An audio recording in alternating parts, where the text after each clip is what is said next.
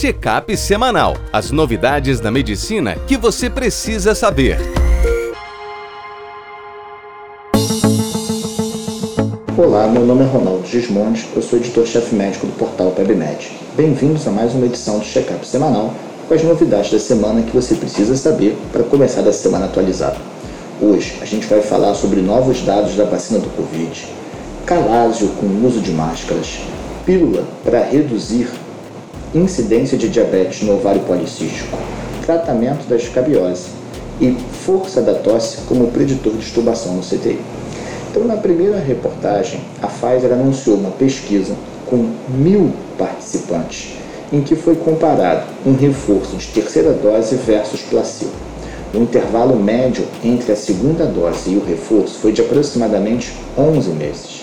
A eficácia foi de 95%, considerando que não houve diferença em relação à idade, sexo, raça, etnia ou comorbidades. Ainda na mesma linha, ela também publicou uma reportagem com criança de 5 a 11 anos, novamente com mil participantes, em que as crianças usaram apenas um terço da dose dos adultos. Olha que pouquinho. Após duas doses, a eficácia da vacina nesse grupo foi de 90%, sem efeitos adversos graves. O principal efeito colateral foi dor no local da injeção.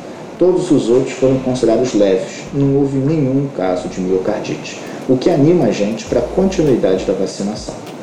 Na próxima reportagem, Felipe Amado, que escreve para a gente sobre terapia intensiva, poder preditivo da tosse para falha de estubação. A gente sabe que o teste de respiração espontânea ele é um ótimo preditor do sucesso de estubação. Porém, mesmo com um TRE bem sucedido, a taxa de falha pode chegar a 20%. Uma revisão sistemática com 34 artigos e 7.300 pacientes foi estudar se a força da tosse através de um score semi-quantitativo chamado SCSS ou pelo pico de fluxo seria um preditor. Quando analisado, o pico de fluxo da tosse teve uma acurácia de 79% para predizer falha de estubação. E esse score, que classifica a tosse em fraca, média, forte, vai de 0 a 5, ele teve uma acurácia de 74%. Então, a capacidade de tossir com força e bem é um preditor que pode auxiliar o TRE na seleção de pacientes que vão ter ou não sucesso da estubação. Na próxima reportagem, nosso grupo traz o blog do Whitebook, com informações que a gente tem no maior aplicativo médico do Brasil para tornar a sua prática mais segura e mais eficaz. Escabiose, orientações para o sucesso do tratamento.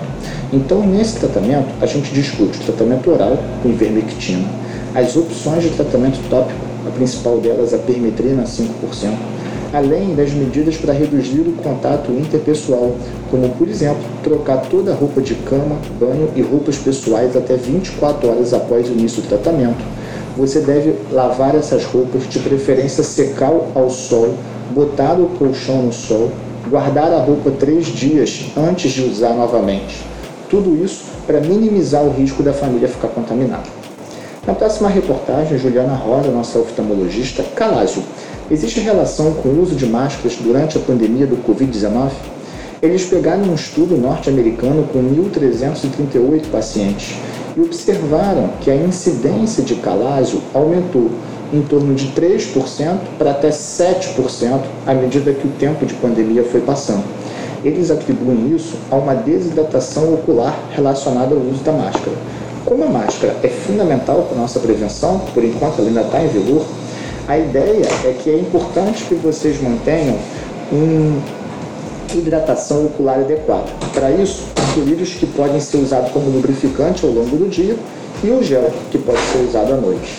E por fim, na nossa última reportagem da Juliana Oliveri, a pílula anticoncepcional pode reduzir o risco de diabetes na síndrome de ovários policísticos um estudo que pegou 64 mil mulheres com ovário policístico e comparou com um grupo controle 100, observou que o uso do anticoncepcional hormonal oral para controlar as síndromes que tem na ovário policístico, como de testosterona, um pico de LH, mostraram que isso pode reduzir em 26% o risco de desenvolvimento do diabetes tipo 2. Se você quer se manter atualizado, acompanhe a gente no portal www.webmed.com.br. Um abraço e até a próxima.